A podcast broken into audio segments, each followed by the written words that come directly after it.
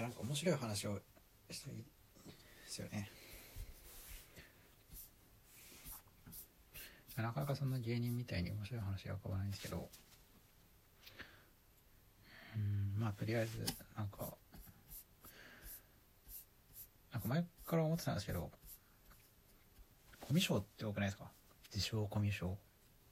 なんか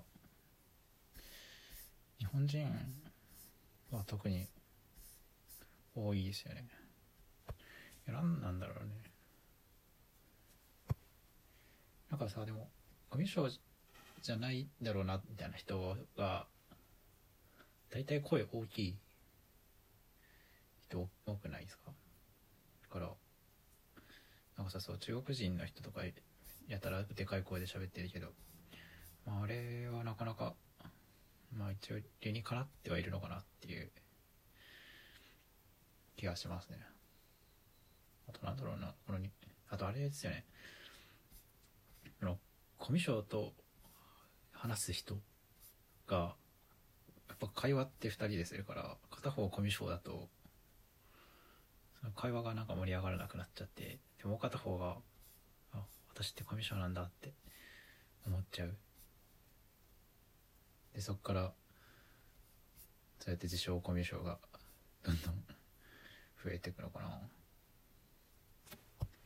まあそもそもコミュ障って何なんだっていう話もありますけどね。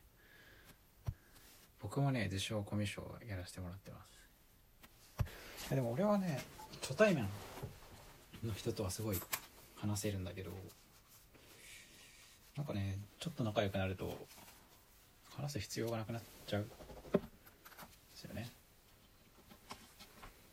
だから話せなく話さなくなるし、まあ、真顔が怖いっていうのもあるし、うん、でも話せる人と話せる何なんでしょうねあとなんか自分コミュ障だなって思うのはバイト先で、うん、話せないし話しかけられてもなんかさ「ああ」とか「うん」か「ええ」しか思わない。なんか返せないですね。で適当に「はあ」って言って終わっちゃうみたい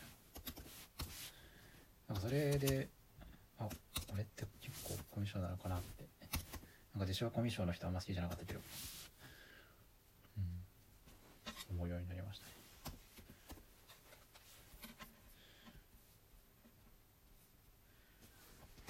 いやすごい今みんなあれ。ソラレっていうサッカーのゲームが。ゲーム育成ゲームってのがあって。